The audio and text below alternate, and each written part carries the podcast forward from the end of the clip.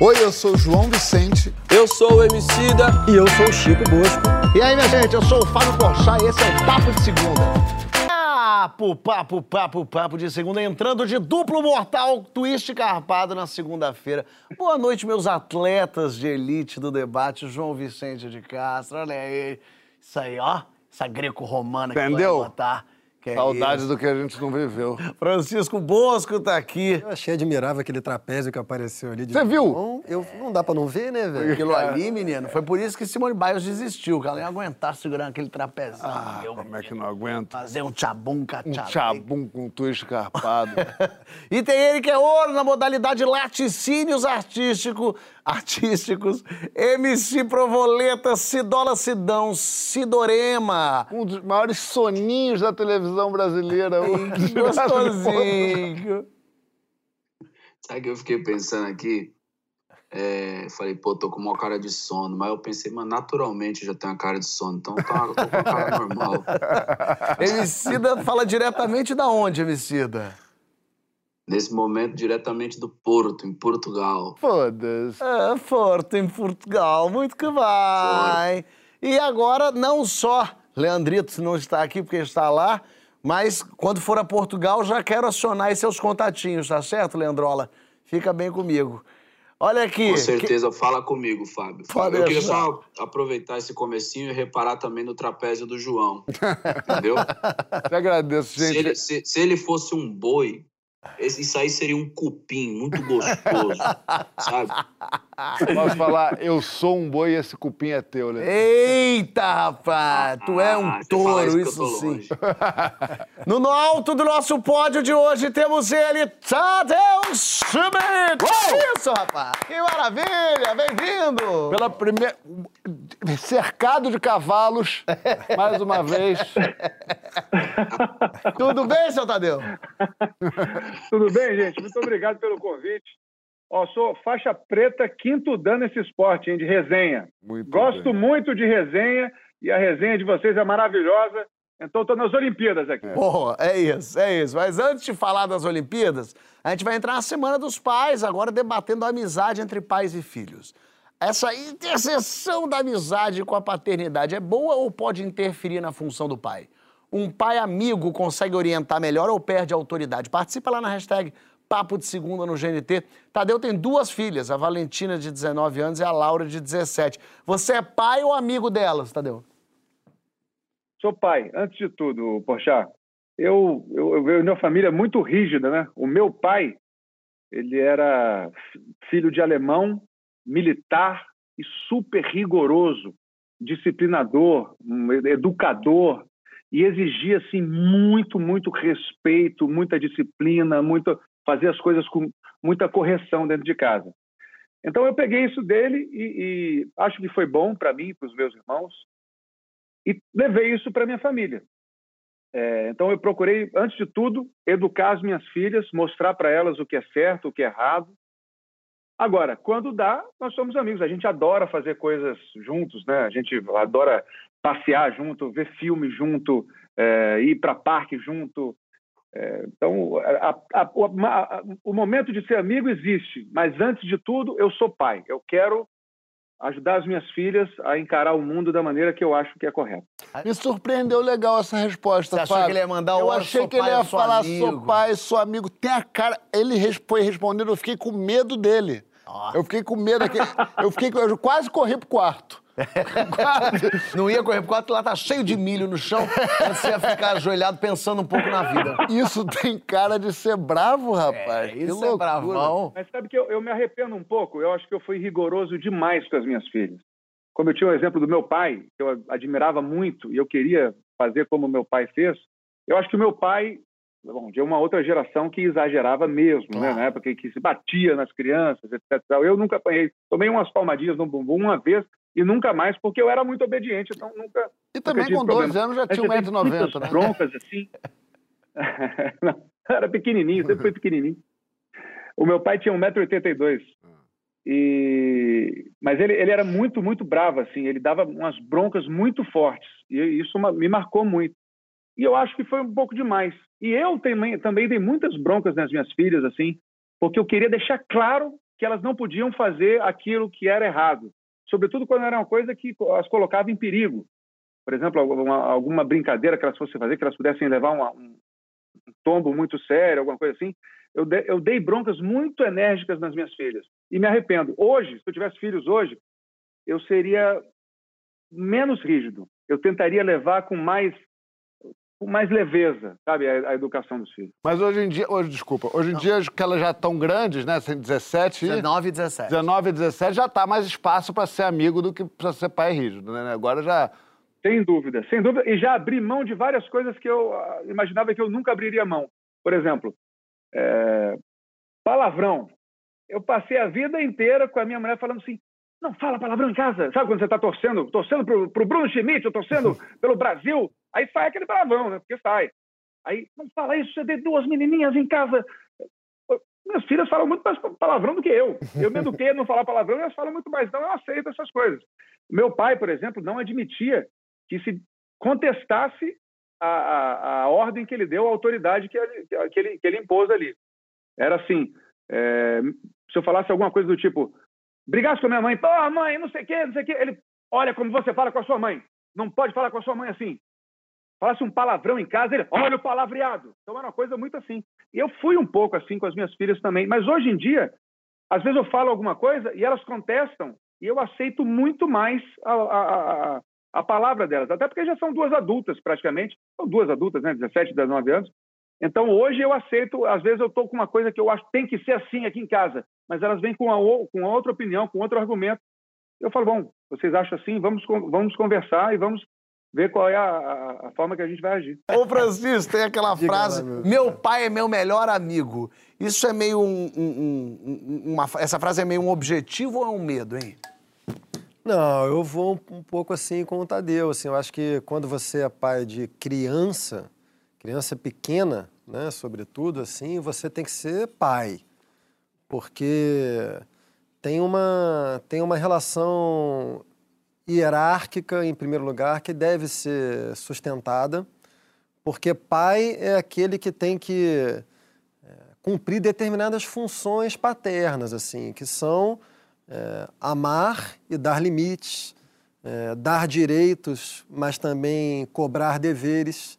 E tem uma relação entre essas coisas. Isso é, é fundamental. Assim, a criança, acho que Tadeu e Emicida vão reconhecer isso. Assim, a criança reconhece quando ela é amada e quando os seus direitos são oferecidos. E esse reconhecimento propicia que ela reconheça também os próprios limites e os seus deveres. Se você, eu imagino, né, que se você não se você não der amor e não der direitos, é, se você procurar educar somente pelo princípio de subjugação, da ordem, se o amor tiver condicionado à rendição total da criança enquanto ser dependente, sabe? E aí eu acho que a, que a mecânica sai toda errada, assim. Acho que ela também não reconhece os seus deveres, não se torna cooperativa, né? Então é um, é um sistema baseado nesse equilíbrio entre amor, limite, direitos e deveres. Né? Agora, à medida que as crianças crescem, que vão conquistando a sua autonomia, aí eu acho que aquela relação que na origem era hierárquica deve ser esvaziada da sua hierarquia. E aí você começa a lidar com dois sujeitos autônomos. Aí você vai deixando de ser um pai no sentido hierárquico, né? aquele cuja, é, cujo comando da educação deve ser obedecido, e você passa a entrar numa relação estruturalmente mais horizontal, que é aquela do irmão, que, ela, que é aquela do amigo, é a que eu tenho com meu pai, por exemplo. Então eu sou um grande amigo do meu pai, meu pai é meu grande amigo. Eu não sou um grande amigo dos meus filhos, meus filhos têm oito, nove anos e um bebê. Eu sou pai deles, eles têm amigos na escola, amigos no prédio. Eu sou pai e eles têm amigos. Ouvindo falar assim, não te dá vontade de parar a tua vida toda pra pensar, não, agora eu tenho que dar limite, de pisar agora nesse tô... freio. agora, Olha que essa agora parte tem que fácil. ser Faz um clipezinho Só queria fazer um, semana. fazer um parênteses. Cara, eu sempre reconheci muito amor no limite. Eu sei, eu sei. É, histórias lim... maravilhosas. Limi... Cara, é, é, louco isso, porque, assim, de alguma maneira, instintivamente, a gente, quando é criança, sente isso. Você fala... Eu não tenho a menor dúvida. Porra, se a pessoa tá perdendo... Eu lembro de eu ter essa sensação, essa pessoa tá perdendo tempo da vida dela Sim. uma ah, injeção de saco que... Ah, você nem comigo... sabe, Fábio, mas... É. O amor passa muito pela, pela responsabilização que você tem pela criança. Esse negócio de confundir pai com amigo muitas vezes, da parte do pai, é porque o pai não quer a grande responsabilidade que vem com dar limites e tem medo de perder o amor, né? Porque dar limite significa, às vezes, você pagar o preço de a criança, a criança, às vezes, não vai gostar de você. Mas, no fundo, ela sabe que você está fazendo alguma coisa que é para o bem dela e o amor, no fundo, ali É o tá famoso, é para o seu bem, meu filho.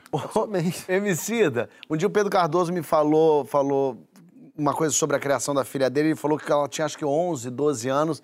Ela falou, pai, posso assistir TV até tarde? E aí ele falou, minha filha, eu acho que você já, com 11, 12 anos, você já tem idade suficiente para saber quais são seus deveres. Tem que fazer lição de casa. É, você pode assistir televisão até o momento que você vai ter que parar para fazer a lição e você dorme e vai ter que acordar amanhã cedo. Eu acho que você pode tomar essa decisão por si só. e aí eu achei isso incrível e eu queria entender de você quando que a gente tem que dar uma bronca e ser ditador na relação. Eu sou pai, vai ser assim, porque o famoso quando você tiver o teu, você faz. É. Quando você quiser. Quando você morar na tua casa, Isso, você faz. E o quanto também tem que ter uma malemolência, uma conversa, tem que ter. Porque criança, no fim das contas, ela fica testando o nosso limite o tempo todo, né? Não, ela testa, mas chega numa certa idade que o diálogo ele é muito poderoso, sabe? Essa percepção da responsa, eu acho que aqui em casa eu tento conduzir a parada de um jeito meio parecido com esse do Pedro Cardoso. Eu tento desenhar de uma forma muito simples o peso de uma atitude que pode prejudicar ela numa resposta na única obrigação que ela tem, que, por exemplo, é estudar sabe? Então você quer assistir filme, você quer jogar videogame até duas horas da manhã, tá bom, vamos deixar então hoje, que é domingo. Amanhã, segunda-feira, você tem que levantar sete horas da manhã. Se, seis, na verdade. Vamos ver como é que você vai levantar no dia de amanhã. Aí ela já pensa, ela mesmo faz o cálculo, entendeu? Eu acho que tem uma coisa do, do diálogo, que é uma parada muito diferente da forma com a qual eu fui criado. Não tinha diálogo, né, meu? É, eu até penso que eu não, eu não tive uma referência de paternidade, né, mano? Então eu meio que tô inventando minha forma, ela é freestyle total, sabe? Na, na minha infância, acho que é muito parecido com, com esse depoimento do Tadeu. Não tinha esse negócio do responsável ser amigo, sacou? E, e essa parada de, de ter um. ter uma parada tensa, assim, tinha uma relação mais tensa, né, meu? Eu lembro que quase todo adulto do meu convívio, mano, que teve a oportunidade de me dar um cascudo, me deu. Eu merecendo ou não. e, tipo assim. É... E castigo, mano, você é louco. Se eu tiver que dar um castigo na minha filha, eu dou um castigo na minha filha, mas os meus castigos não chegam nem no pé do castigo que eles me deram, entendeu? E eu ponho, eu, eu ponho minha filha de castigo se houver uma necessidade, eu fico com o coração apertado. Pra você ter ideia, eu tenho uma ampulheta que eu fico olhando, que tem um tempinho certinho do castigo pra eu voltar lá e tirar a menina do castigo. Tá ligado? A minha mãe, ela saía pra beber, parça. Deixava eu de joelho no milho. Entendeu? Os caras eram criativos, os caras eram ruins criativos, né? Ruim, né? E, e ela emprestava nós para outras pessoas, que era tipo assim, botava, sei lá, a Neuza vai olhar as crianças hoje. Aí a Neuza virava a nossa responsável e a Neuza ganhava uma carta branca também para testar uns castigos com nós que ela nem usava nos filhos dela. Entendeu? Então a gente foi protótipo de uma pá de maldade, parça. Eu, eu cresci falando, não, mano, dá para fazer esse bagulho diferente, aí dá para conduzir o bagulho de uma forma mais afetuosa. Eu acho que essa coisa, isso é a coisa que eu mais é, fico feliz na relação com as crianças, da gente sentar e trocar uma ideia e, e perceber que as crianças desde muito cedo, de fato, elas têm uma capacidade de compreender mesmo essa questão do limite, essa questão do, das suas obrigações, a questão da, da cooperação em casa, entendeu? É, tudo isso aí faz parte do, do processo de desenvolvimento dela para rodar. E às vezes, diferente do Tadeu, né, mano? Eu que tenho que me segurar aqui para não falar uns palavrão, porque às vezes que, quem escapa os palavrão é que sou eu, minha mulher olha e fala, tipo, já falei, já falei, eu falo que, meu, eu, eu sou tipo aqueles anticorpos que a criança precisa, entendeu? De umas coisas erradas dentro de casa. Eu falo, eu, falo pra ela assim, cara, ela precisa disso aqui, senão ela também não vai saber lidar com o mundo lá fora. Então, ensino certo que eu vou estar tá aqui dando os anticorpos para ela. eu vou errando aqui. Você falou de cuidar de casa aí também. Outro dia o Tadeu postou uma foto delas, é, ele ensinando elas a limpar o banheiro. É, tem até essa fotinha aí, não tem? Uma fotinha que eu achei divertida. As carinhas animadas. e ele, ele, tá, cara, ele, tá, ele, ele tá feliz, ele né? Tá ele, feliz. ele é um sádico, Tadeu Schmidt. É. A gente descobriu isso hoje. Mas olha, este momento foi o um momento de, de parceiro, não foi um momento de pai. Porque neste momento em que estavam, no momento em que estava tudo muito fechado, no começo da pandemia, e que não tinha empregado em casa. Então, a minha mulher assumiu a cozinha e eu assumi a faxina. E eu ficava, passava o dia inteiro varrendo a casa e falando assim: meu Deus do céu, como é que a Nancy consegue fazer isso tão rápido? E eu levo duas horas para lavar o banheiro. Que produto que usa, que objeto que usa. E eu, caramba, como é difícil isso. E aí passamos várias semanas assim, e, e a Valentina e a Laura, tá boa. Nem faziam a cama delas, nada. Eu falei: ó, oh, gente, olha aqui. Sua mãe tá, ó, ralando para fazer comida, eu tô aqui varrendo a casa o dia inteiro, lavando os banheiros, lavando as privadas. Vamos dividir um pouquinho aqui? Vocês vão lavar o banheiro de vocês agora. A Valentina pegou o, negocinho lá que tem que, não sei nem o nome, enfiou na privada, lavou tudo. A Laura foi fazer outra coisa e dividimos melhor as tarefas ali, né? Ali foi um momento mais parceiro. Ó, estamos, somos quatro na equipe aqui, vamos dividir melhor as tarefas aqui, gente. Revezamento 4 por 100. Você sabe que eu tenho lembranças. Ô, Fábio, fala, fala. O, uma vez o Tom Zé falou um negócio muito bom. Ele falou que lá em Irará, quando ele, quando ele nasceu, que em Irará ninguém tinha filho para aumentar a família, para é, dar prosseguimento à linhagem. Todo mundo tinha filho para diminuir a mão de obra que ia ter que executar em casa. Faz sentido. Sabe que eu tenho lembranças muitas do meu pai brincando comigo, contando história, a gente fazendo lutinha, brin... muita lembrança do meu pai e pouquíssima lembrança da infância da minha mãe. Aí agora adulto olhando para trás eu me dei conta, porque claro, porque ficava minha mãe organizando tudo, fazendo as tarefas chatas, botando para dormir, costurando, mexendo. Meu pai saía para exposição, voltava mamado, bêbado, acordava a gente, brincava, se divertia, valer, a gente rolava na cama e minha mãe estava lá no computador, na máquina, escrevendo, mexendo coisa. Então as, as, as diversões eram todas com meu pai, que era esse cara muito divertido, muito animado, ainda mais para uma criança, um cara que chega alto, animado. É divertidíssimo, imagina. Ele te bota, subia na escada comigo e na cacunda, aí tropeçava e caía. Eu achava uma graça louca, lógico. Minha mãe já. Fábio, pelo amor de Deus, cuidado com a criança. Ele acabou de dormir. A mãe falava muito isso, me botava pra dormir pequenininho, aí isso eu não lembro. Criança, dois anos, dormia. Meu pai chegava uma da manhã, é, acordava, dormia ele, e eu ficava acordado com minha mãe do lado. Você acha que vale contar a história da sua primeira sessão de fotos, não? Qual apresentação de foto? Quando você nasceu? Ah, vale, interessante isso. isso. Quando... Primeiro, quando eu nasci, minha mãe aqui no Rio, mora... minha mãe e meu pai moravam em São Paulo, e aí vieram pro Rio para ter aqui. Na, na, no, na, noite que minha mãe foi pro hospital, meu pai estava no bar com os amigos bebendo, não foi localizado. E aí minha mãe foi pro hospital. Quando foi ter filho e tal, nervoso, meu pai levou a banda de Ipanema, o pessoal da banda de Ipanema, para fazer uma serenata para minha mãe na frente do hospital. Então já é um hospital com um negócio de taca, taca, taca, taca, taca, taca, taca, que todo mundo acordou, menos minha mãe, obviamente, foi quase expulso. Nasci no dia seguinte. Quando, na... 1983, outra época, nasci, meu pai achou, ih, que bacana essa criança que nasceu. Então, o que, que ele fez? Ele me pegou no berçário, sem avisar nenhum médico. Horas de vida. Horas de vida, com 5, 4 horas de vida. Para aproveitar o sol, deve ter sido isso, 3, 4 horas de vida. E subiu no teto do hospital com minha avó, minha madrinha, meu padrinho, para tirar fotos. Então eu tenho fotos hoje no, no rooftop do hospital com três horas de vida. Abraçado, todo mundo rindo. Daqui a pouco tá todo mundo tirando foto, Ê, faz uma pose. Chega um médico esbaforido. Que, tá aqui! Tá aqui a criança, tá aqui. Como é que o senhor pega uma criança e não avisa? Meu pai, não, foi umas fotos. Que fotos? Senhor, não pode tomar sol a criança? Tem três horas. Criança no sol de meio-dia. Pegou de volta. E o braço, todo mundo tomou um susto, porque os adultos se deram conta da maluquice que eles fizeram. Meu pai, não, mas é só uma foto. Ele, que foto? Pelo amor de Deus, senhor. A gente achou que tinha sido raptada a criança. Pode tomar um vento, pode morrer de pneumonia. O senhor está louco. E desse, então esse é meu pai, que Esse casamento durou quantos anos? Só de 18 anos, Francisco. Não é uma alegria? Eu não sei nem o que dizer, eu não vou nem dizer.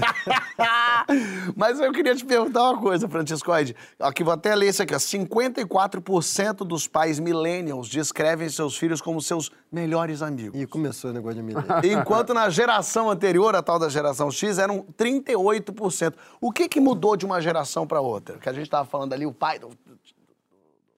Ele Eu- quer eu- te fazer VTzinho pra, pra, pra bombar no Instagram. Você ficou irritado com o milênio, falando mal com de milênio. Negócio de cringe, né? Cringe, é. Mas eu, eu, eu não sei, eu acho que tem uma coisa boa no nosso tempo que é uma consciência de que a ordem, a hierarquia arbitrária, ela deve ser recusada. Tem um pouco a ver com o depoimento do Tadeu. Se eu entendi bem, Tadeu, acho que teve algo na educação do Tadeu que é uma questão geracional, né? É, que passava por uma transmissão de ordem. Ordem é diferente de lei, porque a lei é um imperativo prático que vale para todo mundo, inclusive para quem a enuncia. Então, se eu sou pai e eu enuncio uma lei, ela tem que valer para mim também, para ela ser lei. Senão ela é ordem. A ordem é aquilo que vale para os outros, mas não vale para mim. Gostei Eu- dessa. Essa que eu gosto. É, eu estou minha. acima da lei. E o nosso tempo, felizmente, criou uma consciência aguda de repúdio à ordem, à subjugação nas relações de família, né? Isso é bom. Mas eu acho que a gente não pode jogar fora o bebê com a água suja, né? É, uma coisa é a ordem que deve ser recusada, outra coisa é a lei que deve ser mantida. Então, eu acho que esses, essa mudança aí, ela, ela comporta uma coisa boa, mas um risco também, que eu acho que é esse de se confundir ordem com lei, e em nome da recusa à ordem, abrir mão da lei também. Abrir mão da lei é muito ruim, Fábio, porque você cria, se você é um pai que abre mão da lei, você cria um filho que, como criança, vai ser mimado, e como adulto, é alguém que vai ter dificuldade de, de, de compreender o seu papel social como um papel de corresponsabilidade, né? Pô, você saiba que nesse Dia dos Pais, mesmo que não tem filhos humanos, pode comemorar. Olha este paizão de pet, que é João Vicentucho. Vai ser um mês de agosto agitado, hein, João? Vai ser um mês de agosto. Eu achava que minha vida com bebê e pai de três era difícil, mas vendo esse clipe... É, eu eu É, é difícil Eu você... fiquei arrebentado. Não, mas é, ué. A, diferença é que às vezes você pode simplesmente fechar a porta do seu quarto e falar que, que se matem, quebrem a casa inteira. Que não choram, não sabem chorar. Mas é uma vida difícil. Sim, eu já tive cachorro. Deus me livre. Você, esses Explica cachorros- pra mim, ô Fábio. Eu quero Tá- saber tá- tô desse com pai de pet. Ah. Eu quero saber desse pai de Que pet aí. É filho mesmo, João? Não, acho que eu não posso nem dizer se é filho mesmo, porque eu não tenho filho, eu não tenho esse nível de. Eu não tenho por onde comparar. A- É, é a, maior, é a maior referência desse tipo de afeto que se chama de pai para filho, que Francisco esses três aqui falam com essa superioridade moral, como se a gente não tivesse experienciado a vida até hoje, porque a gente não tem crianças em volta de nós. Mas acho que é outra relação, acho que tem, tem um afeto uma coisa de dependência, né, total, né, que, que o, o bicho tem de você. Eu tenho uma cachorra, por exemplo, que é, é diabética. Então eu tenho que dar ali o- as medicações dela, senão tem, tem uma coisa. Mas eu acho que é diferente, não tem comparação se, se pet é filho. Eu chamo de filho, eu, eu gosto de imaginar que é filho. Teus filhotos. Meus filhotes. Mas sabe que é, é um- é uma paternidade que eu tô louco para experimentar. Te eu mando um, Tadeu. cachorro. Terça. Oi? Terça tá na tua casa um. Minha mulher morre do coração. Deixa eu explicar para vocês como é que surgiu esse negócio. A gente nunca teve bicho aqui em casa e nunca, nunca tive muito interesse mesmo, nunca fui ligado. Aí, cara, eu, eu sou um apaixonado pela ciência. Eu lembro que uma vez tava, a gente estava numa viagem e aí a, a, a guia turística falou assim: oh, você percebeu onde você está passando? Você está passando pelos túmulos de Newton, de Charles Darwin e Stephen Hawking. Aquilo foi o momento mais emocionante da viagem. Eu me, deu vontade de chorar. Eu adoro ciência. E aí eu estava vendo Cosmos e vendo Cosmos, o, o, o apresentador explicou como surgiram os cachorros. Vocês sabem como surgiram os cachorros? Eu não sei, não. Gostaria de saber. Ah, eu pegou. sei. Eu sei porque eu assisti Então, também que o Neil Tyson é incrível. O- é maravilhoso, né? Ele é mara- além de ser um baita cientista, é um apresentador assim, uma voz maravilhosa, narração maravilhosa. Mas enfim, ele contou que os lobos perceberam, alguns lobos perceberam que em vez de disputar suprimentos com os homens, era com, com seres humanos, era mais fácil se aliar aos seres humanos. E aí eles iam ter, isso foi uma vantagem evolutiva para alguns deles, que foram se aproximando dos humanos, aqueles que eram mais bonitinhos, mais mansinhos, eram os que mais ficavam com os humanos, e aí eles foram ficando com os humanos e deixaram de ser lobos e se transformaram em cachorros. Então não é que o cachorro é o melhor amigo do homem apenas. O cachorro só é cachorro por causa do ser humano. Senão ele seria lobo. Isso é maravilhoso, isso é lindo. Então foi o É cachorro que domesticou o homem, né? É. Não foi o homem que domesticou É o isso, é cachorro. tipo isso. E você sabe como Então, é. aí, desde então, desde então me deu uma vontade enorme de ter um cachorro. Mas aí nós temos uma coisa aqui em casa que é eu quero ter um cachorro. Mas minha mulher fala assim: você quer ter o cachorro, mas o trabalho vai ficar para mim, que você vai ficar. É aquela coisa do. você falou do seu pai, ô, ô, ô Fábio. A minha mulher vai, vai arrumar tudo, vai, vai limpar o cocô, vai botar isso aqui, ali. Eu vou chegar, brincar, brincar, brincar, depois sair para trabalhar. Então ela tem razão um pouquinho no que ela fala. Mas eu, eu, eu Mas quero vou- ter e ela quer, eu- não quer ter o trabalho, a gente tá essa coisa. E é uma vida que a gente vai trazer para dentro de casa. Não dá para brincar assim. né? Claro, Então total. a gente está nesse processo de saber se a gente vai mesmo ter. Eu quero. Eu vou De te dar. repente, com essa. Eu, eu vou te dar dica. Eu, sei- a- a- as pessoas se promovem e, e convencem a Ana A- Cristina a ter o cachorro. eu vou te mandar uma ONG que é- chama-se Amparo Animal, que eu faço É o parte. máximo. É o máximo. E eu vou te mandar e lá você vai, sem falar com a sua mulher, você vai adotar um mais fofinho de todos. Vai se comprometer a dividir as tarefas e vai largar em cima da cama e falar: Olha, eu trouxe. Se quiser, eu tirei da mãe sofrida que apanhava. Se quiser, eu devolvo. Não tem problema nenhum. não tem- E vê o que, que acontece. É assim que, se, é assim que se adota o cachorro. entendeu? Eu gostei disso. Você sabe, e o que eu acho mais lindinho é o vira-lata. É, então, eu é acho o evidente. vira-lata tão bonitinho, cara. É o cachorrinho de desenho, assim, eu acho a coisa mais linda. Mas eu, eu confesso que eu tenho assim um receio de, de adotar um cachorro. Quando a gente é, compra um cachorro de determinada raça, a gente compra um temperamento, né? A gente compra uma personalidade. Eu, eu tenho medo de adotar um cachorro e ele, sabe? Tadeu, de eu vou te eu navegar eu- nesse mundo. Fica calmo que eu vou te ajudar nisso. Vai, Fica ajuda no tranquilo. intervalo que no próximo bloco a gente tem que seguir. Eu, o Tadeu explicou de onde vem os cachorros, você sabe de onde vem os gados? Em 2018 eles chegaram no Brasil. Na volta tem a saúde mental nas Olimpíadas. Você já fez a Simone Biles e prior- priorizou a sua cabeça em vez dos resultados? Vem junto com a gente na hashtag Papo de Segunda no GNT que nós já voltamos. Olha aí, voltamos com o Papo de Segunda em clima olímpico e com o Tadeu Schmidt, que está aqui. Você viu agora o Tom Daley, fenômeno no salto ornamental, tricotando nos intervalos da Olimpíada. Ele diz que é assim que ele alivia o estresse mantém a sanidade. Logo no início dessa Olimpíada, a melhor ginasta do mundo, Simone Biles, ela desistiu de competir em algumas categorias para preservar a saúde mental. E a gente vai debater agora o peso na hora de perseguir uma medalha, uma meta, um título. Dá para equilibrar a superação e a sanidade? Diminuir as nossas metas é covardia ou é sinal de sabedoria? Desabafa tudo com a gente na hashtag Papo de Segunda no GNT. A gente tem visto uma leva de atletas com a saúde mental sucumbindo. É novidade ou a gente está falando de alguma coisa que sempre existiu, Tadeu? Eu acho que sempre existiu, mas hoje se tem uma preocupação maior com isso, né? A questão mental, inclusive, é uma coisa que diferencia o campeão do segundo colocado. Em alguns esportes, Perfeito. em que os atletas são muito equilibrados, é a questão mental, a tranquilidade, o enfrentar o nervosismo que vai decidir quem vai ganhar. Oscar mesmo falava: todo mundo fica nervoso. Eu fico muito nervoso, mas a coisa é saber jogar nervoso. Você tem que aprender a jogar nervoso. Agora, tudo isso tem um limite. E quando vira uma questão de, de, de saúde mental mesmo, de, de, uma depressão, de uma ansiedade, uma coisa diagnosticada, aí é outra história. Aí não é o nervosismo claro. mais que, que todo mundo passa.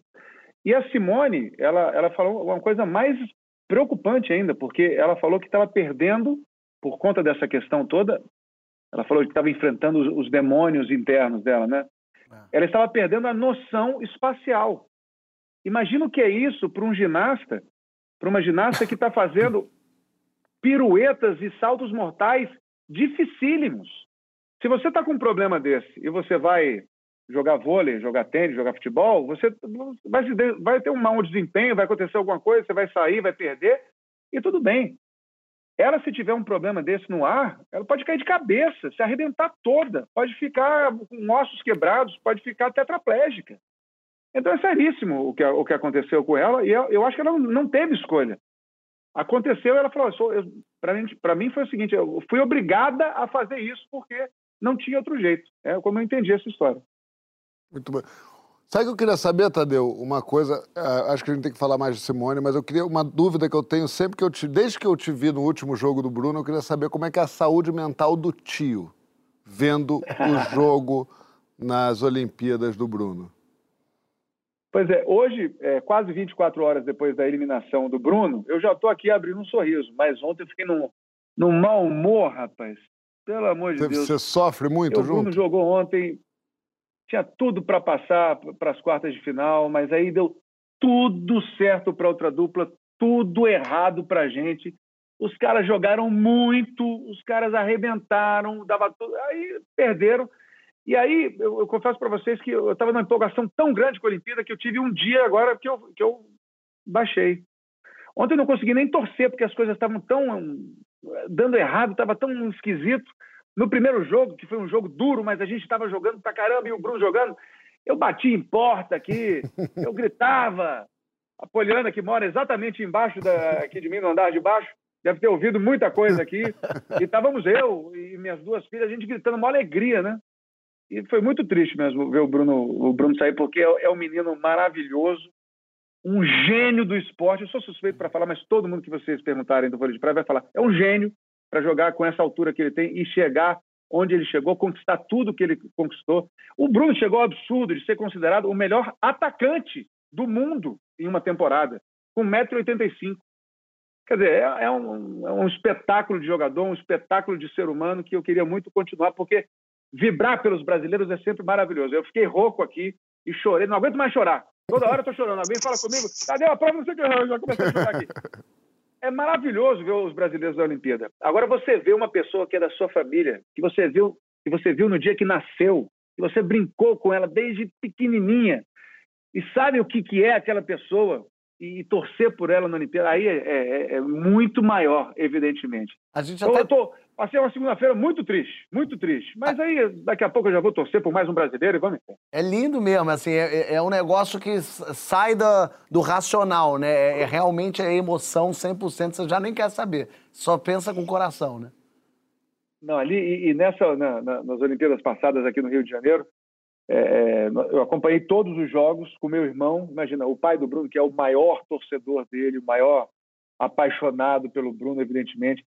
Gente, eu vi o Bruno começando a jogar e o Felipe levava o, o Bruno para jogar com seis anos de idade, sete anos de idade e jogando com os adultos. Aí Bruno, aquele menininho, aquele tamaninho, assim, acho que foi dessa época que ele aprendeu a jogar com os maiores, porque desde pequeno o pai dele levava e obrigava ele a jogar com ele jogar com os adultos e tal. Então, eles cresceram juntos, né? Essa paixão do, do, do, do Felipe pelo vôlei de praia passou para o Bruno Imagina o Felipe como estava acompanhando uh, as Olimpíadas aqui do Rio de Janeiro. Então nós dois íamos para todos os jogos e os jogos foram muito emocionantes. Então eu gastei todas as minhas, uh, todo o meu repertório de palavrões, porque na hora da comemoração sai palavrão mesmo. Aí que me perdoem as pessoas, mas é o que sai palavrão e de lágrimas também, porque é engraçado que aqui em casa Oscar é assim também. Eu, eu, choro mais é na, na, na alegria. Eu, eu, não sou muito chorar na tristeza. Na tristeza eu fico cabisbaixo. Mas a explosão de alegria, assim, é, é, é, o, que, é o que me faz chorar. Eu já chorei, chorei três vezes, pedi música no Fantástico. É uma baixaria. Mas você sabe que as pessoas falam muito da Olimpíada, é a força física, é o atleta. Para mim, a Olimpíada não tem nada a ver com força física, com esporte, não tem nada a ver. Isso tem a ver com é treino. Olimpíada pra mim é cabeça absolutamente. Porque o homem que salta com vara.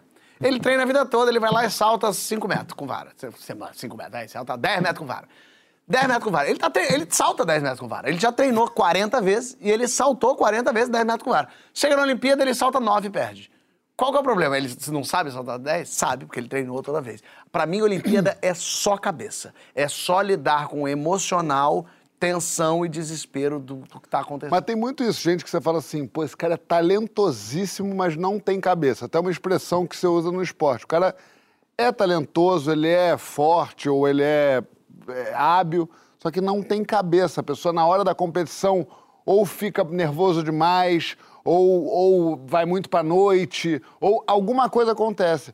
Cabeça é parte fundamental de um atleta bem-sucedido. Assim. Eu queria, eu queria falar sobre a relação do psicológico com a cultura brasileira, que eu acho que tem uma. Eu ia mandar essa pra você. Tem uma até. coisa forte. Eu, eu acompanho Olimpíadas há muitos anos. Você fala que prefere a Olimpíada do que Copa Barão do de. Copertã, É. ele que. que- É, ele que- tava que no, assim. no drink do Barão de Copertã. a primeira pira foi ele. Eu vi surgir na Grécia. Ele com, com duas pedras Começou aqui, foi na ó. Grécia, rapaz. Acabou a palhaçada?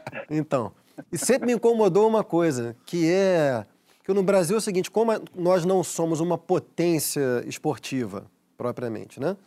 E temos problemas de autoestima na comparação com outros países, cada atleta brasileiro que chega a uma Olimpíada na condição de favorito, gerando uma expectativa de sucesso, né? é, é um salvador da pátria. Então, todo atleta que chega nessa condição tem plena consciência de que está numa corda bamba entre o sucesso absoluto, o amor imenso do país inteiro e o fracasso também retumbante que rapidamente se transforma em humilhação, O Diego Hipólito talvez seja o maior. O Diego Hipólito talvez disso. seja o maior exemplo. E, o Diego Hipólito é um bom exemplo que eu vou falar. Né?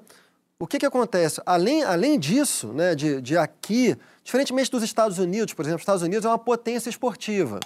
Então, um grande atleta favorito, se fracassar, sabe que o seu fracasso individual não altera muito o quadro geral de medalhas, porque os caras vão ganhar 80 medalhas, vão ganhar 50 de ouro.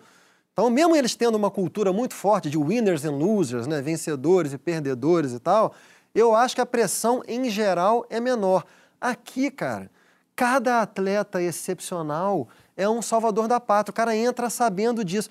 E isso acaba gerando uma pressão psicológica tão grande que tende a produzir o fracasso.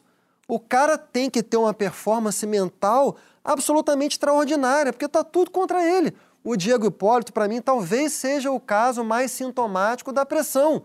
Inclusive, a forma como ele falhou é uma forma que traduz essa pressão. O cara caiu de bunda. Caiu de cara uma vez. Caiu de cara. Ou de bunda e depois foi Depois de bunda.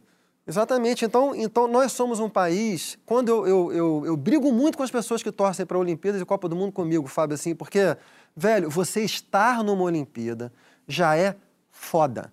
Você teve que passar por um processo. Sendo brasileiro. Sendo é brasileiro, você inacreditável. muitas vezes não teve o, o apoio que, que atletas de países ricos tiveram, né? Então, Os Estados Unidos é uma grande então, potência. os Estados Unidos é um sistema É um que vem sistema, desde a exatamente. escola, vai formando. Aqui, China. velho, está circulando aí uma, uma informação que eu não sei se é verdadeira, mas segundo a qual, sei lá, 15% dos atletas brasileiros são motoristas de aplicativo. Não sei se é verdade. Mas, enfim, eu brigo muito porque, porque cara chega numa final olímpica e termina em oitavo. Brasileiro. Que merda, que vergonha, que bosta. Tá no- Velho, o cara tá numa, o cara tá numa Olimpíada. Imagina, as pessoas O cara chegou numa final olímpica. Então aqui o, o Brasil tem que... Treinou correndo em estrada de chão. Porra, velho, a gente tem que aprender a respeitar é, dedicação, a gente tem que valorizar competência e a gente tem que valorizar outro resultado que não seja o campeão. Porque não é só que a gente não valorize competência e esforço, não. A gente não valoriza nem sequer um bom resultado. Fábio Tadeu, como bom vascaíno, sabe o que, que a gente faz com, a- com o vice-campeonato. O Brasil é o único lugar do mundo em que vice-campeonato é uma maldição, Lembrando velho. que o Flamengo é o mais vice-campeão, seguido por Cruzeiro, tá? Só do que o Flamengo é também o mais campeão. Seguido Sei muito, disso muito não, acho que até São Paulo de- tem três mundiais, mas de vamos depois a gente, Mas enfim. a gente segue. É. Mas enfim, fora a brincadeira, assim, é uma, é uma cultura que ela, que ela prejudica muito o atleta. E no fim das contas, o atleta perde. E isso vira o que a gente chama de uma profecia autocumprida, porque você cria todas as condições psicológicas contrárias ao bom desempenho, e quando o atleta perde, você vai lá e joga na cara dele, tá vendo? Seu bosta. Pô, não tem a menor condição. Agora, é uma coisa muito doida isso que a gente viu acontecer com a Simone Biles, que talvez há cinco anos atrás, há quatro, não cinco, né? Na última Olimpíada. Sim. Sim. É, a gente, muita gente chamaria ela de covarde, ou de cabeça fraca, Sim. ou de qualquer coisa desse tipo.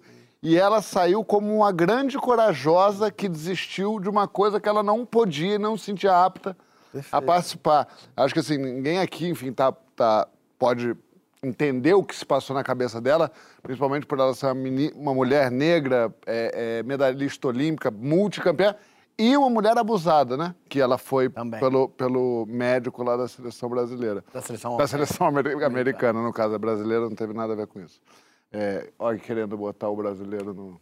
Mas teve treinador Mas- brasileiro também, abusado. que É, mas acusado chato. Mas é muito doido que o que, eu, o que eu fiquei pensando muito sobre isso é que o esporte foi, foi se desenvolvendo e foi se aprimorando em tudo, né? em, em tecnologia. As roupas foram ficando tecnológicas. as em técnica. Eu fui ver, acho que foi até no Fantástico. Foi no Fantástico, talvez eu tenha visto no Fantástico. Que os caras pulavam de frente no, no salto com, com salto de altura. Salto Em altura. vara. Não, não é Não, em altura. altura. Os caras pulavam de em altura, frente. altura. Era um troço doido, assim. E foram lá melhorando a técnica e tal. Mas em algum momento do tempo foi talvez, ou não, não sei se jamais houve, o negócio da, da importância de competir, essa filosofia antiga que o importante é competir, é, é, a pressão foi aumentando, o detalhe foi sendo determinante cada vez mais. Então, a roupa do Phelps pode, a roupa do Phelps não pode. O detalhe foi tudo. E parece que o cuidado psicológico não acompanhou. De alguma forma, tudo foi crescendo, a pressão também, mas o cuidado com essa parte, Sim. o entendimento de que o corpo é necessário. Mas, como você disse, a cabeça é 50%, parece não ter acompanhado. Então, acho que disso tudo que aconteceu com a Simone, ba... Simone, vou falar, é, é, eu acho que esse, é, isso aí fica na mesa. Assim. Será que não é preciso a gente olhar de maneira mais forte para essa questão do psicológico do atleta? Isso é americano, hein? Que tem Isso é toda uma americano que deve ter possibilidade. só um. Só para não perder a deixa do João, desculpa, MC, desculpa, Tadeu. A gente tem visto também, João, muito depoimento de atleta se dizendo deprimido. É. Para a psicanálise, existe uma relação entre a depressão e a demanda exagerada de uma competência que o sujeito não se sente, não se sente em condições de arcar com ela. Então, acho que isso que está Tem acontecendo... uma maldição pra ele, o dom dele. É, eu acho que isso que está acontecendo no esporte agora é, é um sintoma mais amplo do nosso tempo e da exigência de produtividade, de alto rendimento em tudo, que, a que nós também Total. somos submetidos. Então, diante de uma demanda que você não é capaz de, de arcar com ela, você sai, em vez de você jogar, você sai do jogo. Isso caracteriza a posição depressiva, segundo a psicanálise. Ao contrário da posição fálica, que é o cara que vai, que diante do desafio ele compete, tenta vencer. O depressivo é aquele que, quando vê que a demanda da, da competência, da produtividade está exagerada, ele sai do jogo. É. E principalmente uma pessoa de, de esporte, de- quando não é, não é esporte coletivo. Porque num esporte coletivo, você, ainda tá mais ruim aqui, você vai ali, se esconde atrás de um zagueiro. você- Quando é você pulando num- num- num- nas argolas, não tem o que você fazer. O mundo inteiro te olhando. Agora, tem também o fato de que a competição é algo que existe no esporte e vai existir, pressão vai existir sempre. Eu acho que não tem muito como fugir dessa parte. Agora, como cuidar dos atletas de uma maneira mais efetiva, acho que tem. Emicida, você que é campeão Tá- da batalha do rap. Vem cá, numa hora daquela ali. No meio- Choke. tendo, Tem o engasgou. é, tem que improvisar um rap disputando com o outro, com a galera em volta fazendo ô, ô, ô. É, aquilo ali é uma prova mental violenta também, não é não? Muito, mano. E eu acho que a gente tá falando aqui considerando um período de normalidade. A gente tá falando do desafio do esporte, desafio de um campeonato internacional. A gente nem entrou no mérito ainda de que a gente tá saindo, saindo não, a gente tá imerso numa pandemia, de- globalmente falando, entendeu? Ninguém sabe qual foi os desfiladeiros, abismo que cada um dos atletas enfrentou, saca? Porque havendo estrutura ou não, houve uma imensidão de insegurança que atravessou e tocou a vida de cada habitante desse planeta no, no, no último ano e meio, sabe? É, eu falo que é sempre delicado, mano, a gente fala dessa parada de, de saúde mental quando você é um artista, quando você é um atleta, quando você é uma pessoa pública em geral.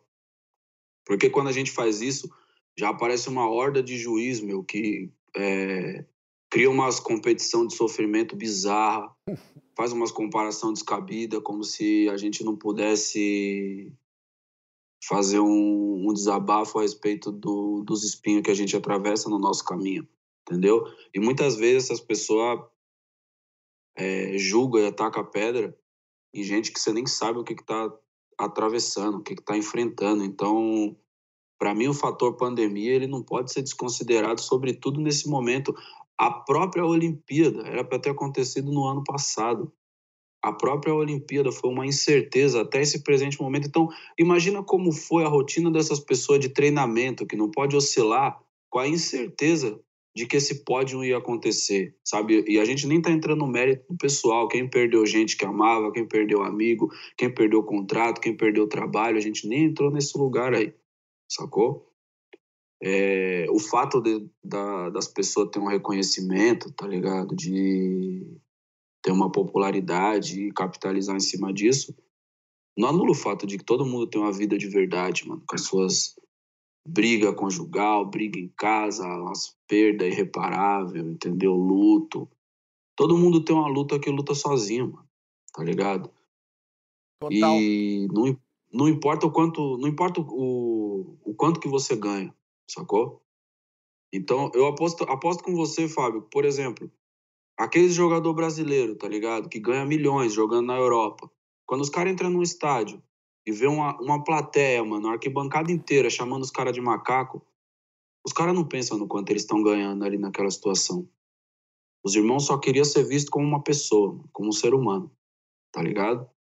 E aí, muitas pessoas que querem dizer alguma coisa útil nesse momento, eles dizem, ah, mas os caras ganham milhões, tá ligado?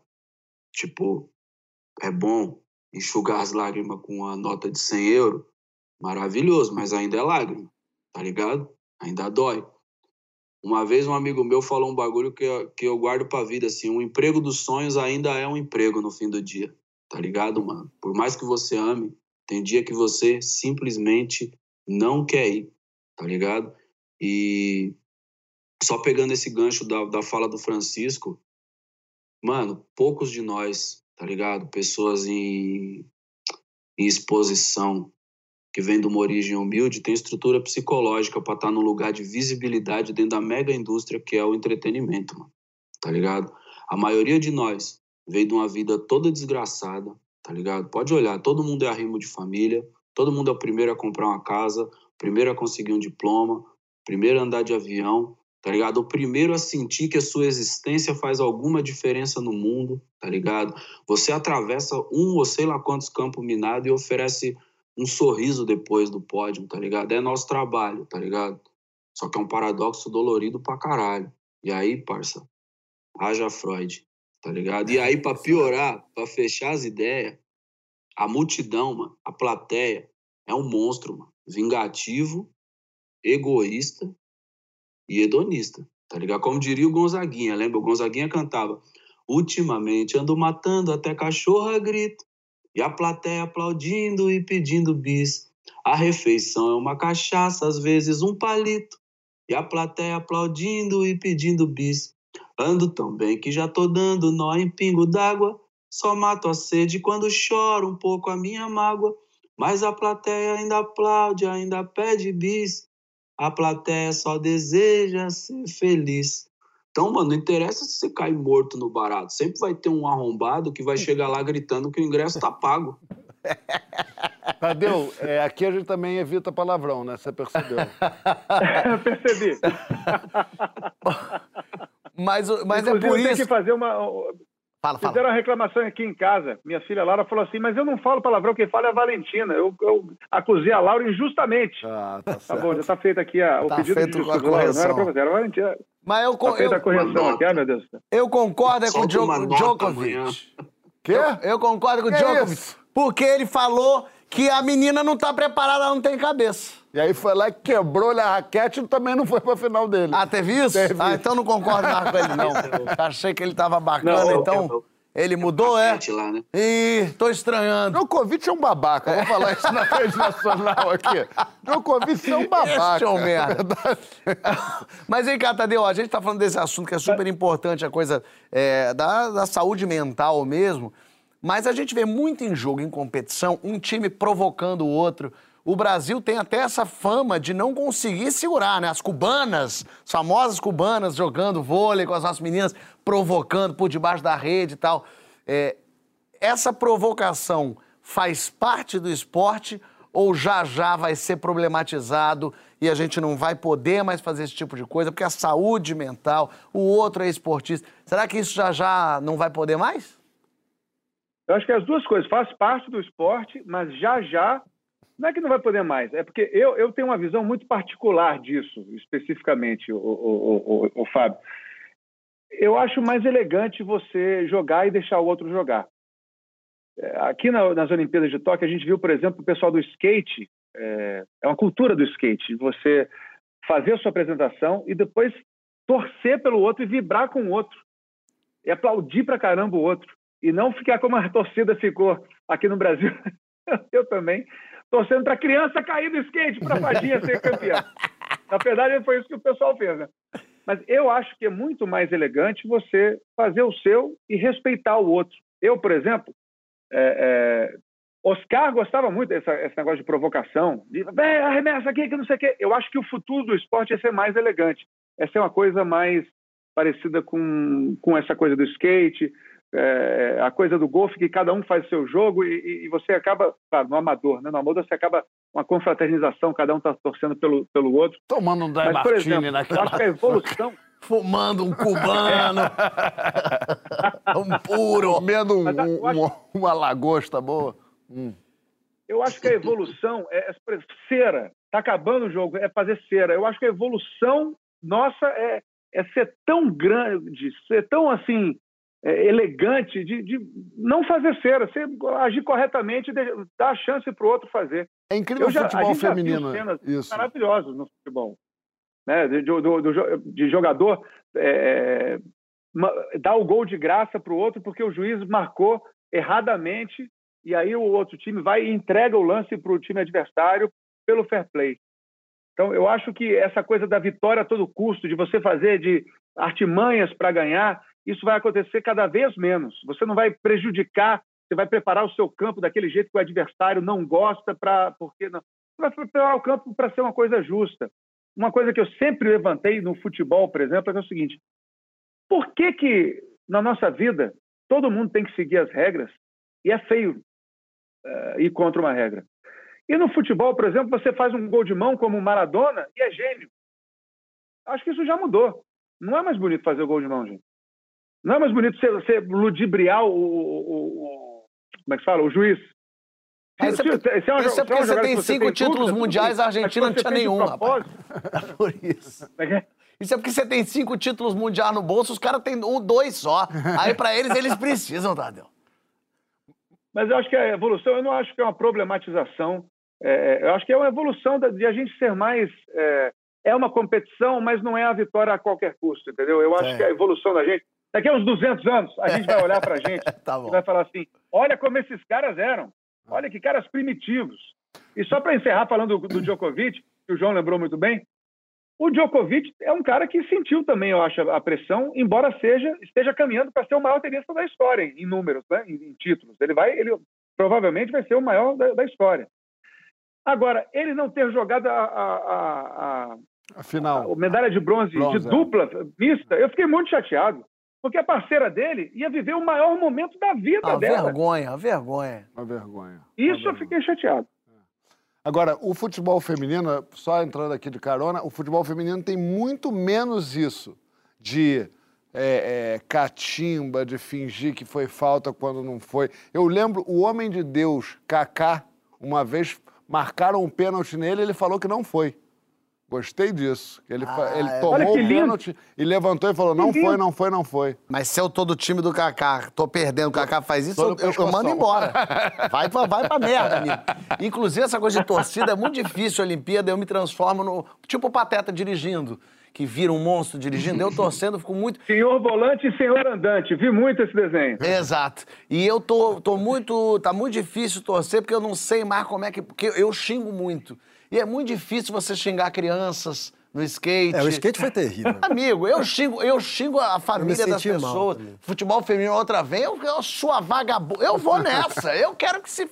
Entendeu? E é difícil isso, porque você, quer o mal das pessoas. Eu quero, eu quero. Quando a pessoa vai sacar o time adversário, a gente fica mal. Posso e, e, como o Tadeu falou, não só os jogadores ficam mau caráter, a gente fica também. Eu o cara dá uma voadora e fala: nada! Isso. Como nada, gente. Ele arrancou Isso. o dente da pessoa. Eu quero, eu quero. Rapaz, torcendo. Fala, fala. Sabe um lance que eu me lembro, assim, e que, que, que eu, eu, me lembro com um pouquinho de vergonha, da medalha do, do, da disputa do salto com vara aqui no Brasil. A torcida pelo Thiago foi maravilhosa. Ah, eu lembro. Ele tinha que ganhar, ele merece tudo. Agora, torcer e vaiar o adversário do Brasil não foi bonito. Eu acho, eu uma maravilha. Ganhou, uma... Thiago? então é ponto! É eu, hein? É surreal, como disse o rapaz. Olha aqui, na volta tem as bandeiras individuais que cada atleta carrega, especialmente nas redes sociais. Que atleta você começou a seguir, que ganhou sua torcida nas redes sociais? Além do Douglas, claro. Conta lá na hashtag Papo de Segundo GNT, mas agora, nosso arremessador de queijos à distância Emicida mostra que é um viciado em Olimpíadas. Não se deixe enganar pelas chinelas. Hora de ver a pira olímpica do Emicida. Essa eu tô pra ver há um tempo. Quase todo mundo conhece aquela imagem famosa das Olimpíadas de 68 na cidade do México. A foto icônica do pódio que trazia o negro norte-americano Tom Smith no primeiro lugar, o também negro norte-americano John Carlos no terceiro lugar do mesmo pódio e com a medalha de prata ali do lado, um cara branco sobre o qual a gente ouviu falar pouco, Peter Norman. Seu feito histórico de chegar da Austrália anônimo e abocanhar uma medalha num torneio mundial infelizmente acabou marcando menos a sua vida do que a nobre atitude que teve ao decidir subir naquele panteão. Tommy e John combinaram de protestar contra a desigualdade racial nos Estados Unidos se ganhassem, fazendo do pódio o gesto que simbolizava a resistência dos Panteras Negras. Mas John esqueceu suas luvas pretas, um elemento importante para o protesto. Enquanto eles conversavam, Peter ouviu tudo e sugeriu que cada um usasse uma luva no punho que levantaria. Peter também viu no desabafo dos colegas a condição dos indígenas australianos e decidiu se juntar a eles no protesto. Quando voltou para casa, Peter foi crucificado pela imprensa e repreendido pelo Comitê Olímpico Australiano. Embora até hoje ninguém na Oceania tenha batido seu recorde, ele nunca mais teve o direito de correr por seu país. Tommy e John como era de se esperar em um lugar como os Estados Unidos de 68, voltaram ao país como párias, condenados ao ostracismo. Um ponto interessante: em 1936, todos os atletas alemães fizeram a saudação nazista e nenhum tipo de reclamação aconteceu. Hoje, é comum atletas serem conhecidos por sua quantidade de seguidores nas redes sociais ou o valor de seus contratos publicitários, mas Tommy Smith, John Carlos e Peter Norman entraram para a história como muitos homens e mulheres gigantes que tiveram a coragem de fazer o que é certo, independente de qualquer coisa, no momento em que isso é necessário. Obrigado. E bora ver as Olimpíadas de Tóquio, que tá bacana, hein?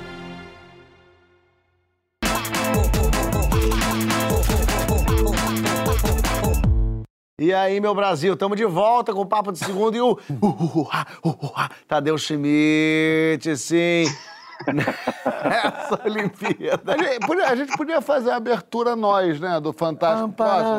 A gente se levantando assim. Da água, mas da água, água é a época da Isadora Ribeiro. Não, a gente tem que daí- fazer agora aquela dança da ginástica bonita que eles fazem lá. Mas a gente podia fazer um mesclar. Eu quero Canadá, né? do Canadá.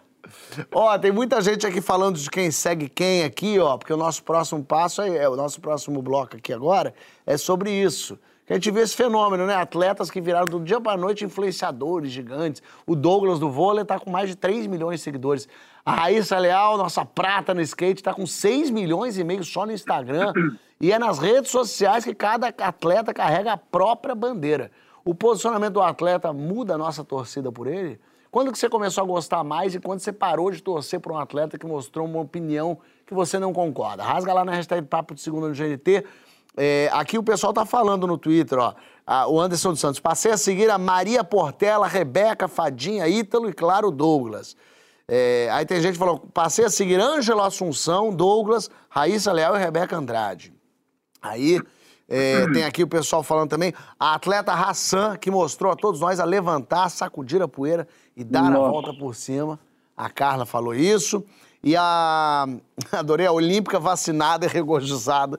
Diz: comecei a seguir a Madeleine Didal, a menina filipina do skate, maravilhosa, carisma público. Torceu muito pra. Raíssa, né? Torceu muito pra. Ah, aquela que fez TikTok com a Raíssa. Simpaticíssima. Aqui em casa, inclusive, nós estávamos torcendo por essa filipina também, porque era essa coisa, a gente falou de saúde mental, era essa coisa de fazer ali, estar na frente, estar atrás, mas estar feliz e estar se divertindo.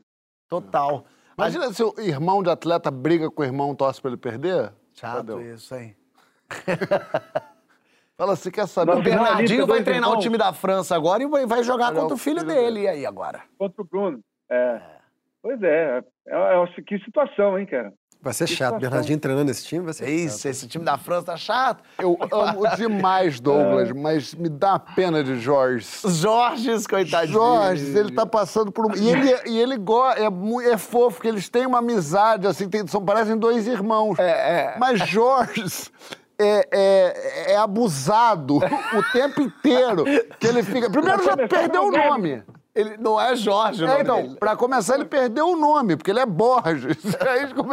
E aí fica o Douglas filmando qual um animal de circo, o Jorge. Mas é muito fofa a relação dos dois, é muito engraçado. Assim, ele tem, eles têm muito afeto um pelo outro, né? Total. Os atletas e as redes sociais, isso é uma libertação para se expressarem, um novo aprisionamento à opinião da arquibancada digital. Ô, Tadeu, me fala aí, como é que dá para separar um atleta campeão que é um imbecil e o, e- ou não? Ou isso uma coisa não tem a ver com a outra? Em quem votou, o que acredita? Pois é, né? Eu, eu procuro fazer essa separação, porque as pessoas, é, a não ser que ela seja assim, um, um crápula, um, bandido, uma, uma pessoa que precisa pagar. Agora, se ela tem opiniões diferentes das minhas, eu procuro respeitar e falar, tudo bem, eu, tenho- eu vou torcer por ela mesmo assim. Assim como um grande ator que, que, que faça um trabalho maravilhoso, mas tenha posições também radicalmente contra as minhas, que eu acho que, que não são corretas, eu vou querer admirar a arte daquele cara, apesar disso. A não ser que realmente passe dos limites. Se é um cara é, racista, declaradamente homofóbico, ou assim, um machista tóxico, abusador de mulher, eu não vou conseguir torcer para esse cara. Entendeu? Assim, é- é, eu acho que não dá para não dá para separar. Não, dá- não dá para separar. Você, se, você- se é uma questão só de opiniões diferentes, opiniões políticas, etc. tal, eu, eu acho que todo mundo tem di- direito de ter sua opinião e tem que, ah, nós temos, precisamos no mundo de opiniões diferentes mesmo. Não quero que todo mundo tenha a mesma opinião que eu. Agora, se passa dos limites, eu, não- eu não, não consigo mais separar uma coisa da outra, não. Mas tem muita gente que fala assim: ah, o jogador tem que jogar jogo, não tem que ficar dando opinião fora.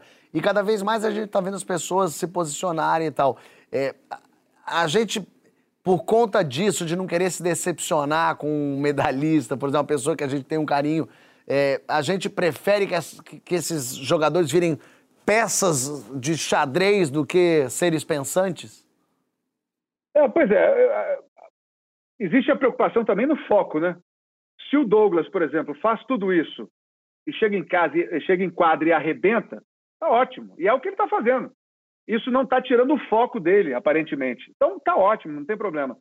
Porque hoje em dia não tem mais como segurar muito, né? Essa coisa das redes sociais, ela, ela, ela bagunçou o coreto. Porque imagina, antes as competições tinham aquele, aquela coisa totalmente aberta. Então o, o torcedor estava próximo do, do atleta, o jornalista chegava ali na beira do, do, treino e entrevistava todo mundo. Ou então, depois do jogo, entrava no vestiário. Quem não se lembra dessa cena dos anos 70, anos 80?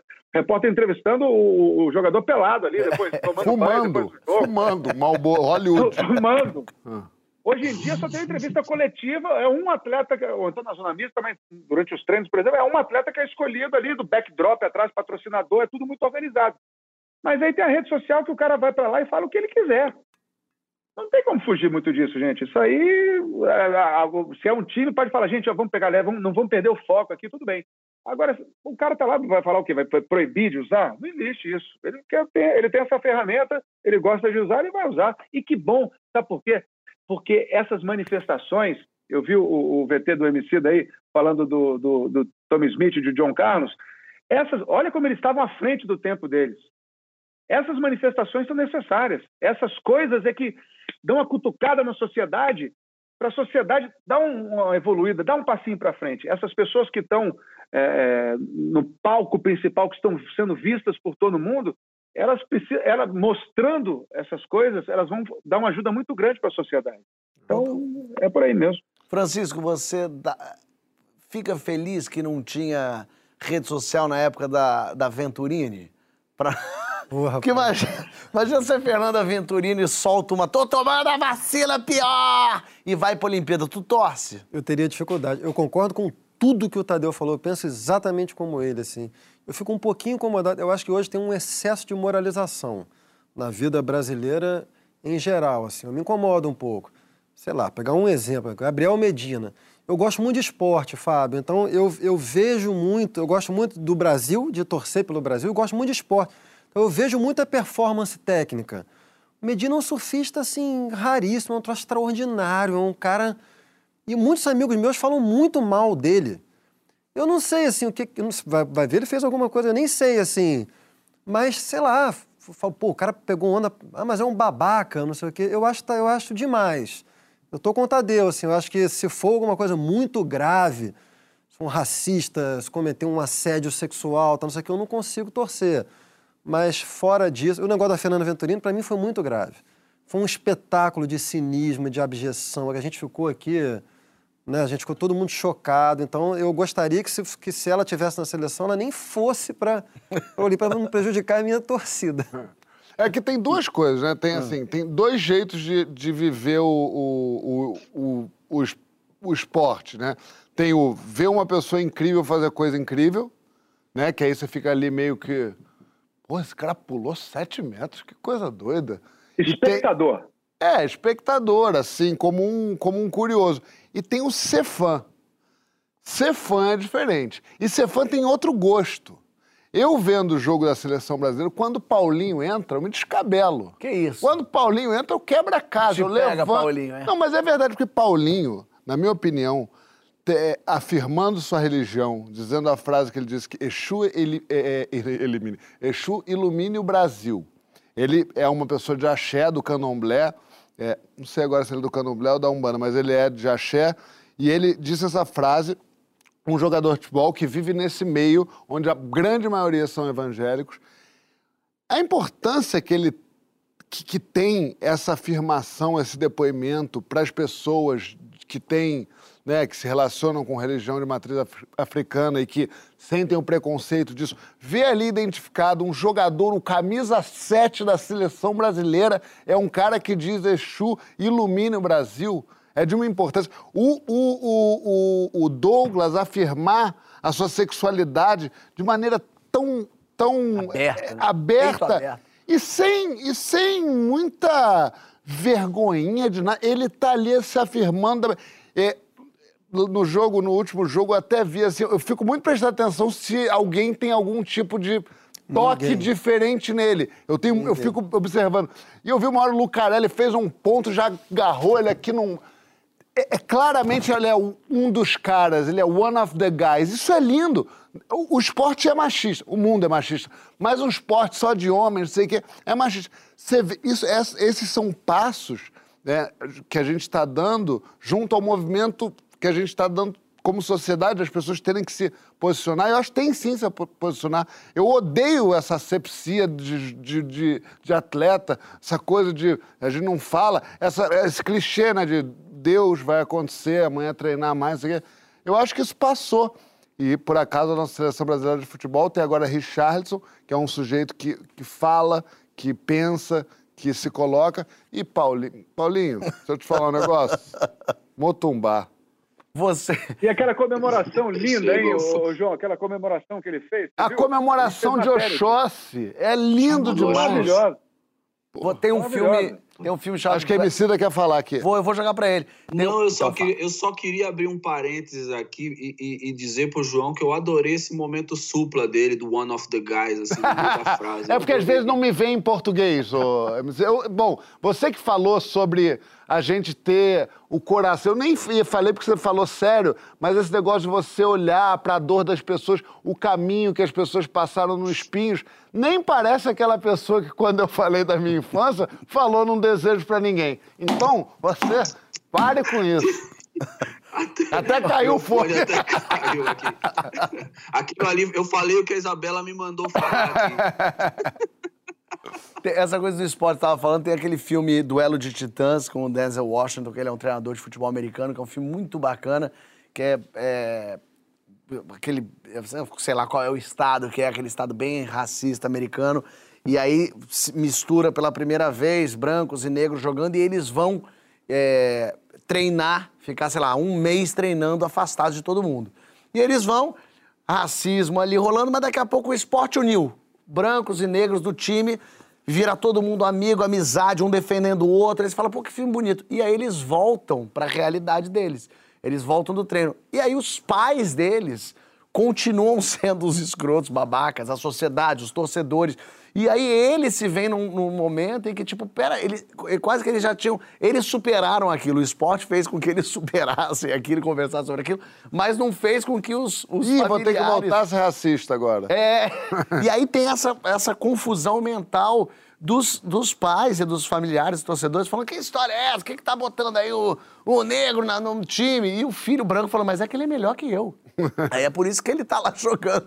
E é muito interessante ver como o esporte vai fazendo isso. Tanto faz se o Douglas é gay ou não é gay. Ele fez ponto. Então é tapa na bunda, porra! É Brasil campeão. Eles se É. cumprimentam, né, rapaz? A Folha se cumprimenta muito, é muito Pô, tapinha. Eu fiquei pensando nisso assistindo ontem. Eu falei, no mínimo são 75 cumprimentos que Menino, dá. e eu gosto que vem um balé, vem um por cima, que vem outro por baixo, que bate aqui, bate quando erra. Mas isso modifica o jogo, cara. A seleção Modifica brasileira muito. vibra a vibração da seleção. Quando, quando o Brasil não tá vibrando, a performance cai. Eu tô apaixonado por Leal também, cubano. Porra, a abraçota que eu queria que desse na cara de Bolsonaro. Leal é... Hã?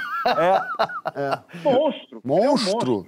É uma patada que o bloqueio, o cara sobe assim, ó. Passa Eu- por cima, O cara, né? so, o cara Eu sobe gosto do assim. Wallace. E ele tem a carinha de bonzinho, Léo. Ele bate e sai assim, ó. O Léo tem mais bonzinho. Eu, eu, eu, eu tava pensando nisso um dia desses, João. Mas que menino com a cara boa, Cara boa, ele tem a cara de bom moço. Foi criado por vó.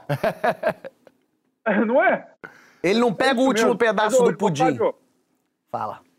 ô, Fábio, você estava falando aí do filme que retrata uma época que foi um dia desses, cara. Ah, é, bom, Aí digamos. você Como que, como que o mundo está evoluindo? Eu falo isso sempre em todas as conversas, as pessoas que convivem mais comigo já não devem aguentar mais me ouvir falar nisso, mas eu sou muito otimista em relação à humanidade. Eu acho que a gente está evoluindo, assim, É mesmo? não tem como parar essa evolução. Se você for pensar, temos problemas hoje, tem um racismo. 30 anos atrás era muito pior. 30 anos para frente vai ser muito melhor. Tem uma frase do Obama, ele fala, eu não vou saber repetir, mas ele fala assim: se você pudesse escolher o período da, da, em que você fosse nascer, mas não pudesse escolher raça, sexo, religião, nacionalidade, é, condição financeira, eu não sei exatamente o que ele falou, mas se você não pudesse escolher o período e não o resto, você escolheria hoje. Claro. Porque qualquer momento para trás era pior. Ah. E se você pudesse escolher o futuro, você vai vai escolher o futuro, porque no futuro vai ser melhor. Essa nossa evolução é, não tem como não acontecer. Ela está acontecendo e vai continuar cada vez mais. É isso mesmo. E a gente vai evoluindo aqui, até porque vai começar já já o vôlei. Eu que tô nervoso com o Wallace. O Wallace, um rapaz firme, uma mãozão, a cara de quem de quem com ele não tem papo ruim. É. Eu acho De que ele quem- fumou com 5 anos de idade, ele já fumava. É, de quem pesca com a linha no dedão. Isso aí! Que pega, ele pega a, a minhoca aqui, ó, ele só mete a mão cavuca. É, aquilo aqui sai de manhã com um cigarro aqui no canto de boca, ordenhar a vaca com uma mão aqui, ó. Isso aí. Filho dele com 20 anos ainda é criança. É, ué. Ô, ô, Papo Olímpicos, por hoje é isso. Acabou-se o que era doce. É. Sigam os atletas nas redes sociais. Pode ajudar muito quem precisa de patrocínio, por exemplo. Verdade. Tadeu, muito obrigado. Que Feliz homem, Dia né? dos Pais. Que homem, hein? Eu gostei de ter Que Tadeu aqui. rapaz, hein? A cabeça coube no quadrado. O mais engraçado é que a minha testa coube. Na, na, na, até na testa coube o resto. Gente, obrigado. Ó, o papo é bom demais entre vocês. Adorei participar. Agora faço questão de, no futuro, participar aí pertinho de vocês. Boa. Por favor, por favor. Toda essa distância maltrata a gente. É isso mesmo, é isso mesmo.